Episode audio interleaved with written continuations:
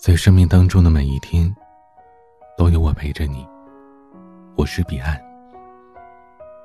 这么多年，基本上讲述的都是别人的故事。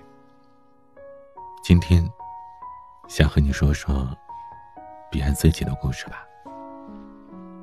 这么多年来，经常会有一些听友发私信给我，问为什么会要做喜马拉雅呀，做音频节目啊。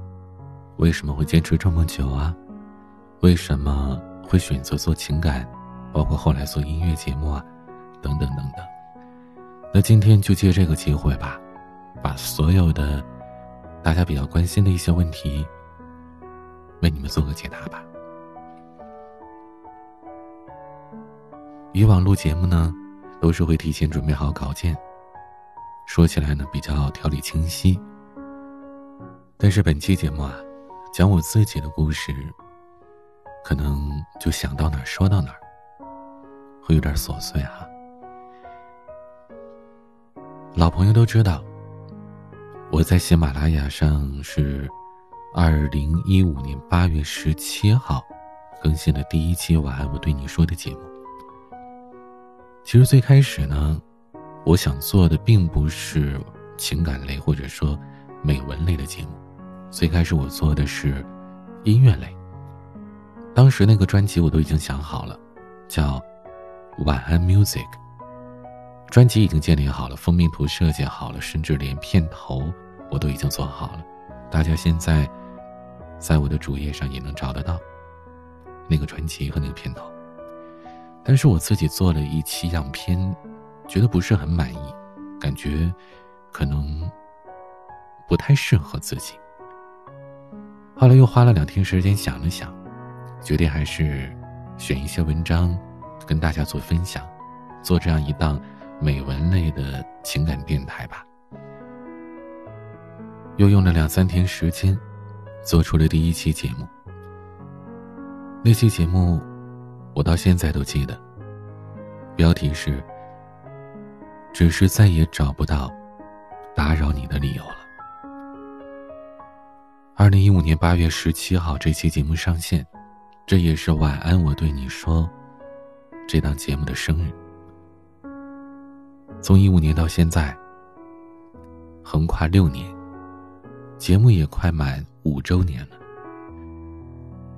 这一路风风雨雨的走过来，经历了很多，付出了很多，也收获了很多，当然。也遇到了非常非常多的朋友们。其实大家如果有时间可以听，二零一五年的那些晚安节目，尤其是前面大概一二十期吧，你会发现几乎每一期的状态呀、声音呢、感觉啊，都会有一些细微的区别。那是因为我自己当时也没有找好状态，一直在摸索着前进，没有人教我，没有人指导我。也没什么人给我反馈，我就在那闷头做，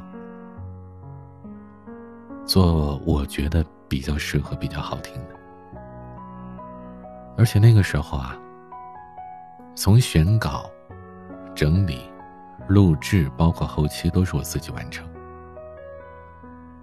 我记得很清楚，在一五年的时候。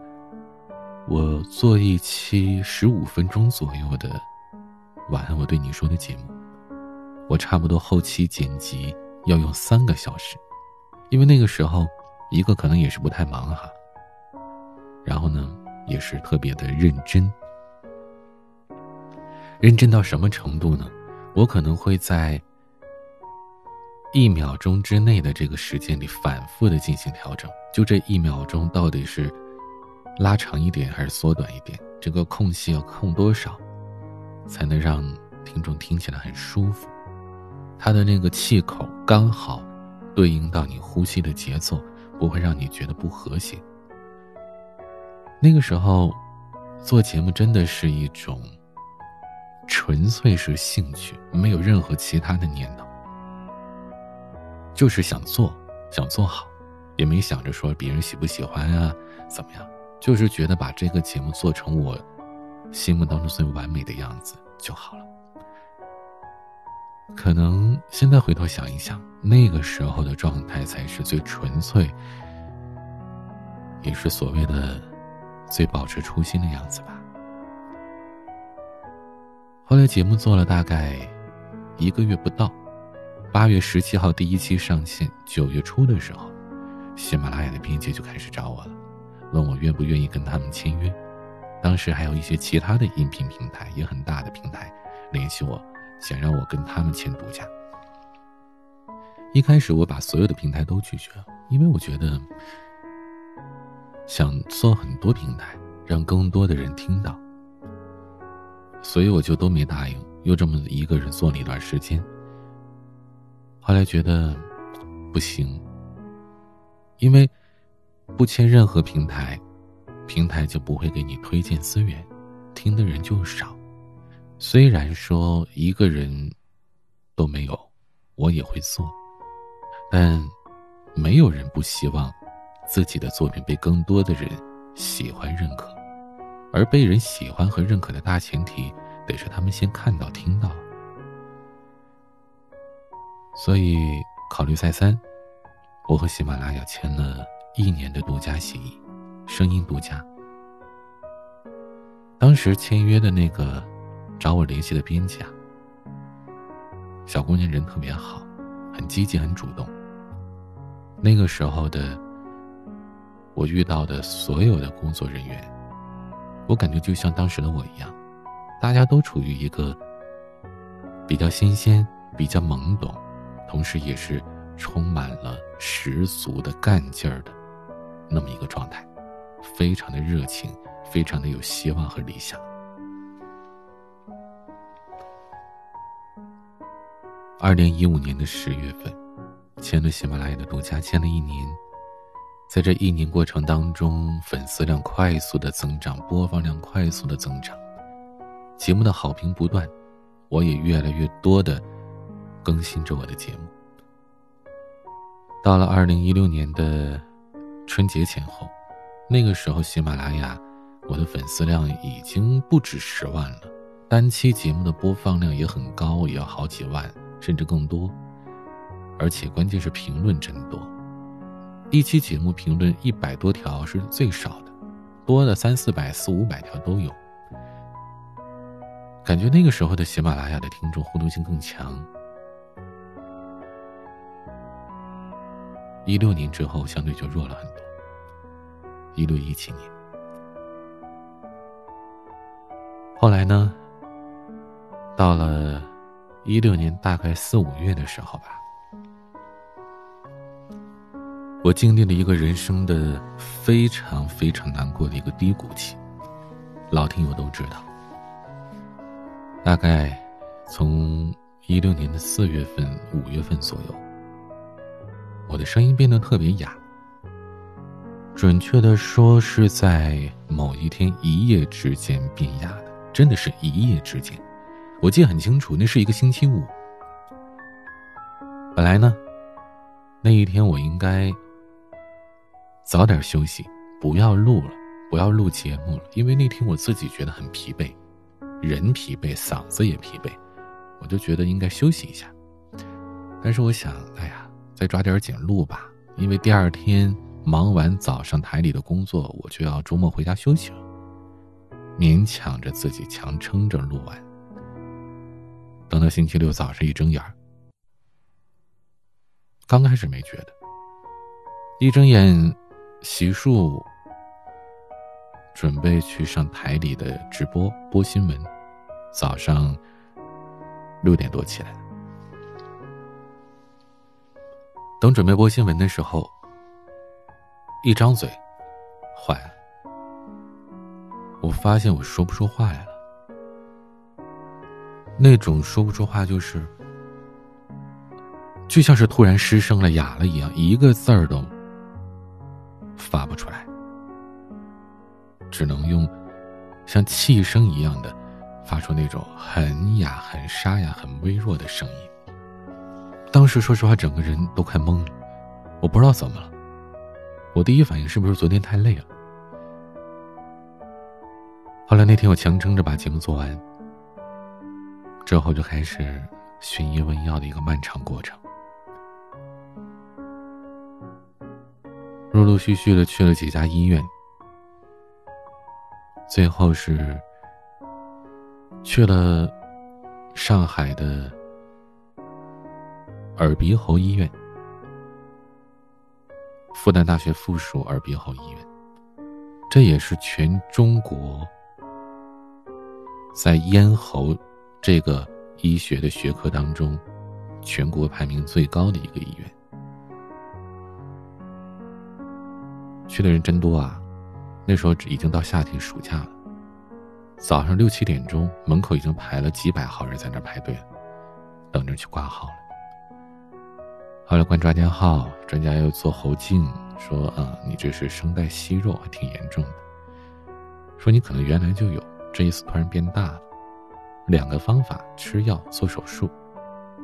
但是做手术呢，还有很高的复发的可能性。当时一听做手术，我就不敢做了。我是靠声吃饭的呀，这要是做手术不小心，把声带再给碰坏了，我就彻底不用干这行了。而且大夫也说了，可能会复发嘛，所以说就算了，就一直保守疗法吃药，而且要戒辣的，不要太累。别吃酸的、冷的，这些我都听了。除了两件事，一个是别太累，还有大夫说最好的治疗方法，除了吃药之外啊，少说话就行了。但是我怎么可能少说话呢？干这行呢，最累的就是嗓子，所以之前一直都有咽喉炎，只不过没想到这一次声带息肉那么严重。当时看那个喉镜的照片啊，那个息肉真的很大，基本上从声带的这一侧就快顶到那一侧去，把整个通道全都占满。就是因为这样，导致声带在颤动的时候受阻，声音变得很哑。我大概是六月份左右开始吃药，六七八九十，差不多五个月，就一开始。稍微明显一点的好转，声音不是哑到完全无法说话了，稍微能出来一点声音了，但也是听起来哑哑的，就像这个人嗓子受过伤，声带受过伤一样的。后来那三四个月其基本上没变化，大夫也奇怪说：“哎，不能啊，这我这其他的患者这么长时间早好了。”当时我也很焦急，但是到了后面已经。从焦急、焦虑，甚至惶恐、害怕，变得慢慢的接受了，接受这个现实了。我想，可能再也变不回来了吧。后来到了二零一六年的十一月，十一月的时候，单位呢组织义务献血，我就报名参加，而且献血成功了。献血成功之后呢，单位会给放。一周的假，就算是作为一个，也不是奖励，而是让你这一周啊好好休息，因为毕竟献血了嘛，单位会放一周假，让你回家好好养一养身体。但是呢，我的工作很忙，而且我的台里的节目啊，通常是没有人能替我的，不是说我无可替代，而是说别人都有自己的活儿，不太方便麻烦别人，尤其我的节目呢特别早，大家很辛苦。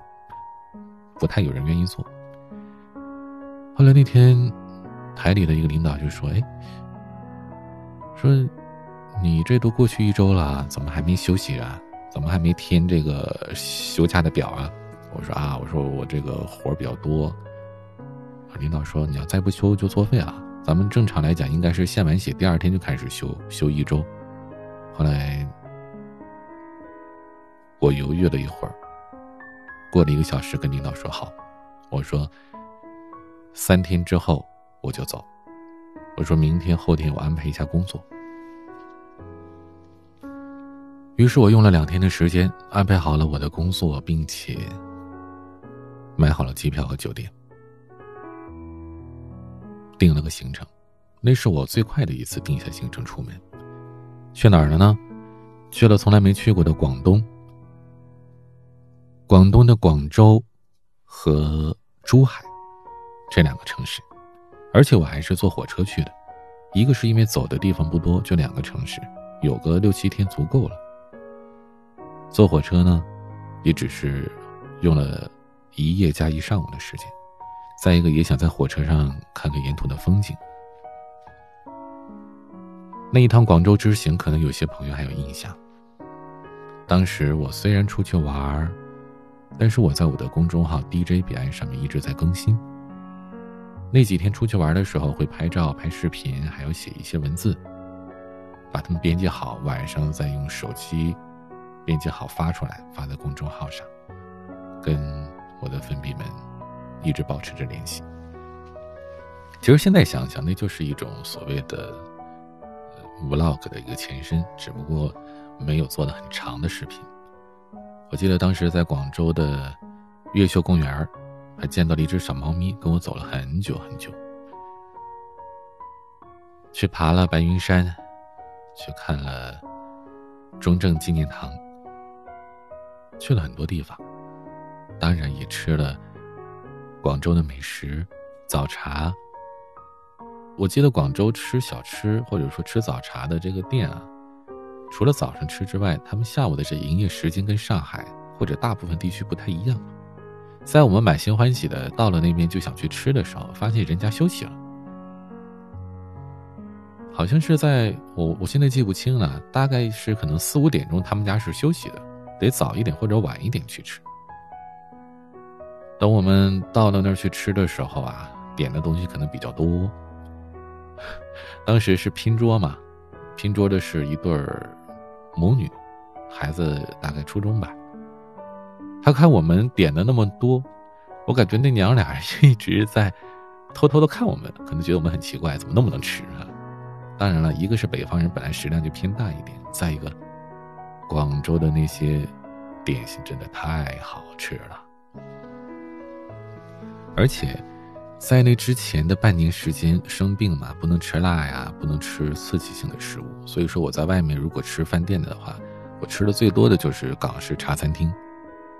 后来去广州吃了最正宗的一些点心啊什么的，感觉特别好。后来早上去吃早茶，真的就跟 TVB 里面演的一样，一群爷爷奶奶，当然了，他们可能得叫阿公阿婆，在那儿看报纸，吃早茶。感觉真的很棒。后来又去了珠海，住了青年旅社，去了长隆，珠海的长隆，水上乐园，又去珠海的海边走一走，看一看。其实你说那几天玩的有多嗨吗？挺嗨的，但是也还好。因为更多的都是走一走啊，看一看风景啊，吃吃美食啊什么的。但是最重要的是那几天，我把台里的工作放下了，我已经很久没有放下过了。我把网上的这些节目也都放下了，除了公众号还在坚持更新之外，上班之后大概有五年、五六年的时间了，第一次彻底的放松下来，基本上彻底放松下来。所以，可能也正是因为人彻底放松了，心情也好了，所以就带给我一个特别好的变化。我的声带息肉好像略微的有好转。我是在去到珠海玩了一天之后，有一瞬间不经意间发现，哎，怎么我说话的这声音好像没有那么哑了，好像变好嘞。当时。那种兴奋的感觉，怎么形容呢？有一种重生的感觉，获得新生的感觉，我就会觉得恢复一些了，不像之前那么难听了。所以我一直认为广东，尤其是广州、珠海，是我的福地，一直想有机会以后再去。那边有很多的朋友一直邀请我去，咱们很多听友，当时去的时候，有人说：“哎呀，我在广州，怎么不出来见一面？”还有人说：“哎呀，老大你怎么不来深圳啊？我们深圳这么多粉笔。”还有潮汕的听友说：“哎呀，广州那点美食算啥？你来我们潮汕，让你知道什么是真正的美食。”每个地方都都好吃了很多吧？就是出去玩的时候，你会发现很多人，他们遍布全国各地，你的听友都是你的朋友。虽然说没有特意去面接过谁，但是那种到了一个人生活的地方，啊，听听他的一些介绍，感觉也蛮好。就像我后来去厦门、去重庆，都有很多当地的朋友给我一些建议啊，一些行程的美食啊、特色呀这些分享，感觉特别的暖心。后来从广东回来之后，又去检查，大夫说：“嗯，你这息肉还有，但是没有那么严重，没有那么大，就对你的声带发生影响会好一些。”所以一直到现在，一七、一八、一九、二零这几年就没有再吃药了，不过也尽量的不吃辣。当然了，少说话和疲惫这两件事一直没有办法，只是少吃辣呀什么的。整个人的状态还行。声音呢，按照我自己的感觉是，不如生病之前，因为现在没有完全好转，不如生病之前。虽然你们很多的粉笔都说，哎呀，现在声音更好听、更成熟了，但我觉得那是一种说话的状态，一种人的成熟。真说声音的话，我真的很怀念以前的声音。那个时候的声音是没有任何杂质的，非常通透、有磁性、浑厚的。唉，再也回不去了。而且是失去之后，你才更知道珍惜啊，追悔莫及。也正是因为当时我不知道后面是不是又会重新的复发，而且是不是复发之后又会彻底不能够做节目了。所以我那个时候就拼了命的录节目、更新节目，也是从那一年开始，我的晚安我对你说，变成了每天更新。之前一般更新一周也就两期、三期差不多了，后来我就每天更新，没有人要求我每天更新，我每天更新也没有人给我钱，但是我想要多做一点儿。为你们多做一些，想给你们留下多一点东西。这样，万一哪一天我不能再做了，至少也还有更多的我的声音陪着你们。其实一直以来，我都知道更新太多，其实反而效果可能会成反比例曲线。比如说，一周更新三期，可能播放量啊、效果啊都是最好的。但是你一周每天更更七个，你每一期的播放量啊，什么数据就下来了。但是我不在乎啊，数据那只是一部分，数据可以拿来做很多事情，唯独不能代表我对你们的爱。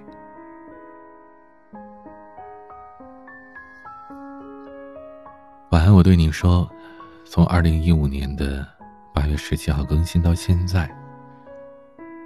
已经更新了差不多将近一千五百期了，真的很感谢能陪你们到现在这么长时间六年，也感谢那些一路陪伴我的各位，我的粉笔们。有的人是从节目刚更新就听到现在，比如说像大师兄，他是我最早的管理员之一。管理员是怎么来的呢？我们节目八月份，二零一五年八月份上线，大概十月、十一月的时候，我就建了一个听友 QQ 群。QQ 群呢，大师兄应该是第十几个还是第二十几个就进到群里了，来的很早。后来那个群很快到差不多春节，就是一六年春节的时候，就已经有了六七百、七八百人了。后来大家说，大概在有那么三四百人的时候吧，大家说：“哎呀，咱们选几个管理员吧，说大大选几个管理员，这样也方便管理。我说行啊。后来在群里的各位小伙伴的推荐下，在我的考察下，当时我们提拔了几位管理员同学，有大师兄，有娜娜姐，娜喜喜，娜娜姐，有三金，因为他的真名当中有一个字是“心”，三个金。嘛，所以说他的网名叫三金。还有圆圆。圆圆呢？因为那个时候偶尔会有点翻二，所以说大家的习惯叫他二元，他也这么叫自己。还有就是 C C。当时呢，我们公众号更新之后，管理员会把他们转到我们的 QQ 群里，每个人一天，我自己呢两天，就给他们排了个班儿。周一呢，大师兄。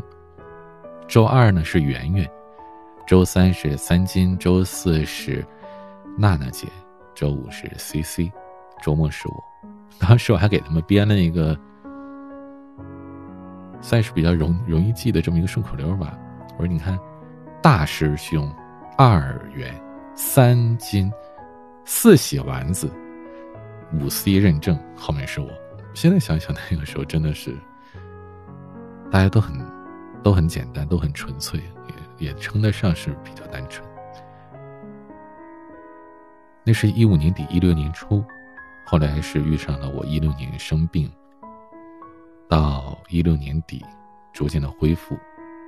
在这期间呢，不可避免的就是，在这期间呢，我们的 QQ 群来了越来越多的我们的小伙伴们的粉笔们，不知道为什么，慢慢的他们就叫我彼岸大大。到现在也不知道是谁第一个叫出来，为什么叫大的？我个人觉得是不是因为，就像是二次元的小伙伴们都比较熟悉的叫大的，就是就好像是大神这样的一个昵称，叫大的。我不知道是不是也是因为这个在这么叫我，就像我一直都不知道为什么他们会管大师兄叫大师兄一样。而且大师兄是女孩子呀。所有的人一开始都以为他是男生。大师兄唱歌也超好听。对每一个管理员，我都多多少少了解一些。对我们的当时群里的很多听友，尤其是经常冒泡的，我也都能记住他们的一些事情、一些特点。那个时候，真的也是因为我时间比较多，跟每一个群里的小伙伴都很熟。后来一六年生病，一七年工作更忙，在这过程当中看群越来越少，逐渐的交给管理员去做。后来管理员也有一些人，毕竟现实生活更重要，因为时间很忙，他们慢慢的就逐渐离去了。一直到现在还继续做管理的第一批的管理员里，就只剩下大师兄了。后来又陆陆续续的我们来了，兔子、柠檬、蕊蕊。他们也都来了又去了。现在我们的管理员还有大师兄、小枸杞，应该叫胖枸杞、小枸杞、文渊、茉莉姐、呆萌，还有涵涵姐、梦梦姐、枫叶姐，也是人才济济的非常多的小伙伴。到了。一九年的时候，一九年的八月份，突然想说做一个音乐节目吧，只做完，做了这么多年，也希望有些变化。一开始新的专辑叫《终于等到你》，后来改名叫《这首歌等你来听》。名字呢，都是咱们一些听友给贡献的，一些建议，一些点子。后来呢，我们又经过了修改。这档新的专辑一经上线啊，就受到了很多朋友的欢迎。只用了六七个月时间，播放量就过千万了，真的是很感谢各位。当然，可能也是因为我们更新的比较多，一天更新两期呢。再后来，我们又做了一人一首成名曲、抖音热歌排行榜，还有历史探案解密类的《尘封的真相》，不同的专辑，不同的尝试，总希望一些突破吧。在这里呢，也跟大家多说一句，可能在五月或者六月份的时候，我呢会做自己生平的第一本有声书，录第一本有声书，从来没录过，也会发在喜马拉雅上。希望大家会喜欢，也请你们多多支持。书呢，应该是会员 VIP 就可以免费听的，而且刚上线的时候应该也有，嗯，免费试听七天之类的活动，活动一定是会有，具体呢现在还没有定下来，到时候我还会跟大家说的，也会在晚安我对你说这个专辑里跟大家做一下宣传的，请各位多期待多支持。这么多年里。我们做了很多听友的一些福利，做了三周年的纪念版 CD，从设计到制作到邮寄，全都是我自己一个人做完的。CD 里的节目呢，也都是咱们听友当时投票选择出来的，是他们最喜欢的、印象最深的一些节目。说实话呀。很多听友说，什么时候才能见面？我也挺想见你们的。早些年呢，是觉得听节目就好了，不需要见脸，不需要去关注主播个人，只要多关注声音，多听节目就好。现在我也这么认为，但是呢，有那么多听友想要有这么一个粉笔相聚的线下相聚聚会的这么一个契机。我也很愿意提供给你们，只不过这两年真的是越来越忙，一直没有合适的机会。因为咱们很多听友都是学生，我其实一直蛮想把见面会放在暑假的。前两个暑假都错过了，他们都说老大，那是不是因为你没有成功瘦下来十斤，所以说就没有履行你的承诺呀？因为之前我跟他们说瘦十斤就办见面会，一九年的时候。其实胖瘦十斤，我都愿意去见你们，也不怕你们嫌弃我胖啊什么的。只是真的，一直都还没有时间或者合适的机会吧。结果这一拖就拖到现在了，不知道今年能不能见到呢？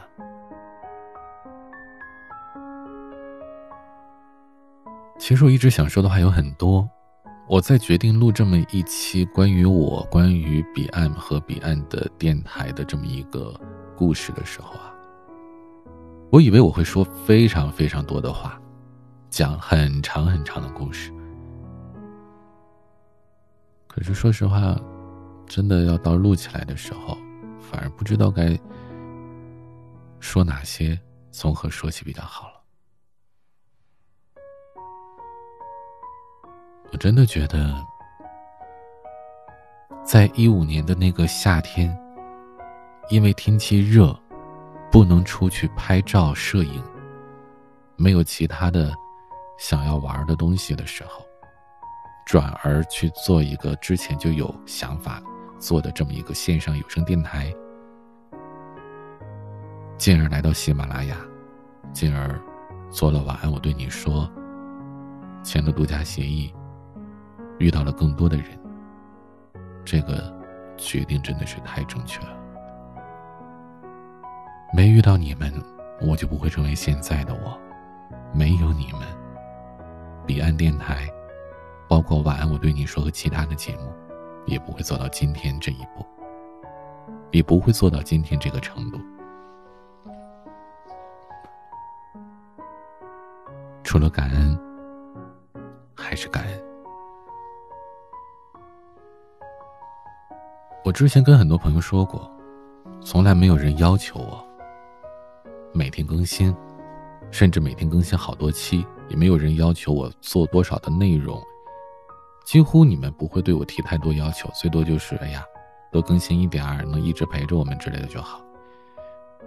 而这些要求也是我愿意对你们做的承诺，一直做到现在。六年的时间，将近两千个日夜，真的很感谢你们。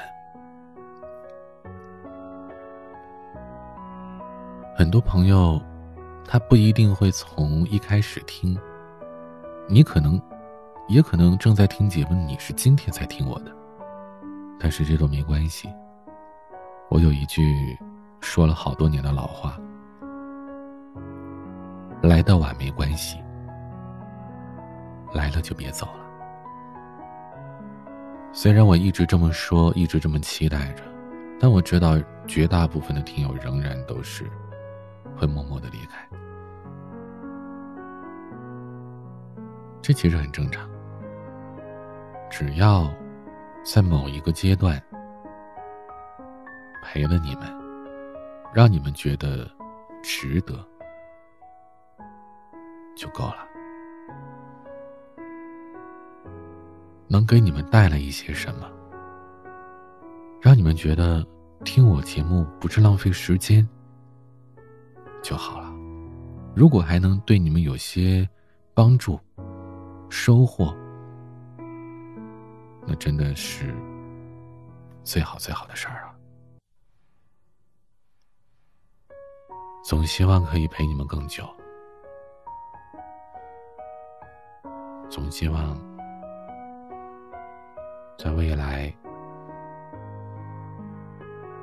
你我都在。时间过得很快，我都已经在这给你们叨咕了半个多小时，不耽误大家太多时间，再简单说两句吧。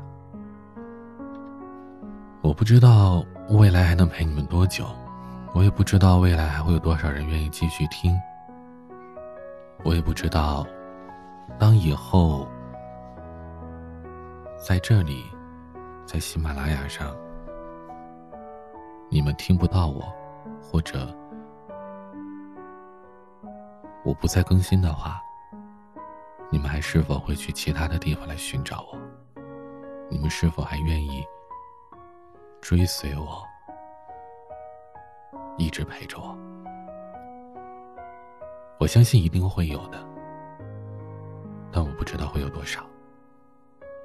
喜马拉雅上一百多万的粉丝，真的能一直陪着我，不管在哪儿都陪着我的。我不知道能不能有一万人，但就像曾经我说过的那句承诺一样，哪怕只有一个人还在听，哪怕只有一个人他每天都在听我的节目，我也依然会坚持做。依然会坚持每天做，每天做节目给你们听。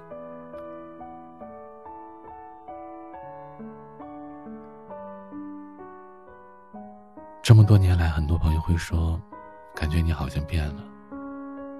其实谁没有变呢？我们每个人都在变。但我希望，把做电台当做兴趣爱好。甚至是生平最大的兴趣爱好，这件事情，在过去我没有变过，现在也没有，我希望未来也是一样的。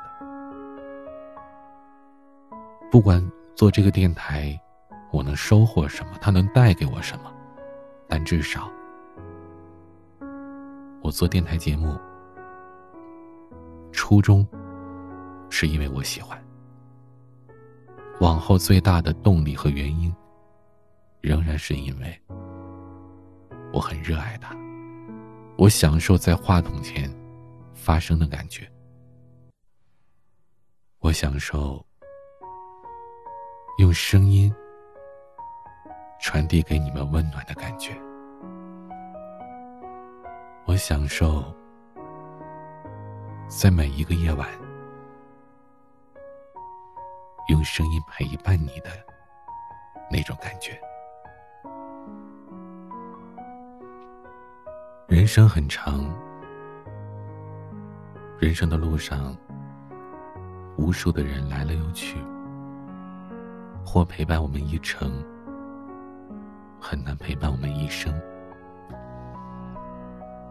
没关系对所有的听过我节目的尤其是支持着我的这些朋友们感谢你们。就让我们在未来继续陪伴感恩遇见。不负不欠。每个夜晚都有声音陪伴你。我是彼岸。晚